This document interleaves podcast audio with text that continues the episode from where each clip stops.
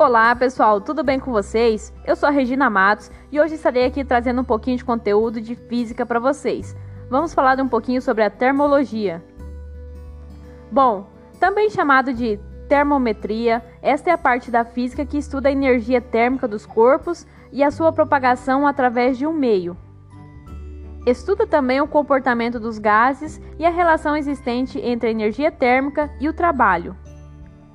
Os fenômenos são interpretados de dois pontos distintos, mas que se complementam: macroscópico, que é a temperatura e o volume, e o microscópico, que é a velocidade, energia interna, átomos e moléculas. São dois pontos de vista que se completam na termologia, dando uma compreensão mais profunda dos fenômenos termométricos. Comumente, as pessoas avaliam o estado térmico dos corpos através da sensação térmica de quente ou frio, que se sente ao tocá-los. Porém, não é de grande confiança a análise de tais sensações térmicas, pois elas variam de indivíduo para indivíduo em um mesmo ambiente. Mas então, como medir a temperatura de um corpo sem se falar em quente ou frio? Imagine uma vasilha cheia de água. Ao colocar esta vasilha no fogo, a água vai começar a ferver e logo perceberemos que a temperatura da água aumentou. Por que a temperatura da água aumentou? Como isso ocorreu? Isso devido à constituição microscópica dos corpos. Como já sabemos, todos os corpos são constituídos de pequenas partículas que se movimentam em várias direções. Tais partículas possuem certa velocidade e energia cinética. Quando há um aumento da temperatura, essas partículas passam a se agitar mais, aumentando sua energia cinética e, consequentemente, o número de choques com as outras partículas e as paredes internas do volume. Esses choques fazem com que ocorra a liberação de energia na forma de calor, aumentando assim a temperatura do corpo em questão.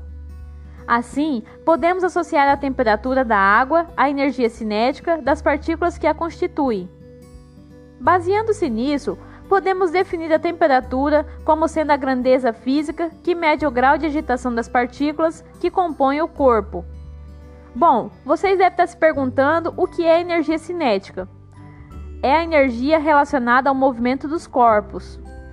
As partículas dos gases, sólidos e líquidos podem se mover, porém as partículas dos sólidos e líquidos são mais limitadas devido às regiões serem mais limitadas também.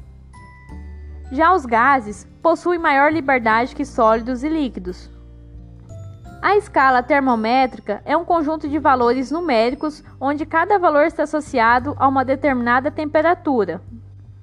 As escalas mais conhecidas são Celsius, Fahrenheit e Kelvin. Tais escalas possuem estes nomes em homenagem aos seus criadores. O aparelho utilizado para medir a temperatura dos corpos é denominado de termômetro, cujo princípio de funcionamento está baseado na dilatação térmica. Dentro dos termômetros existe geralmente mercúrio, que é um tipo de metal líquido, que ao sofrer variação de temperatura, dilata ou contrai, subindo ou descendo no tubo. E o conceito de dilatação térmica é que é o fenômeno físico no qual os corpos se contraem ou dilatam mediante a variação de temperatura. Bom, pessoal, um pouquinho sobre a termologia. Espero que gostem e até breve.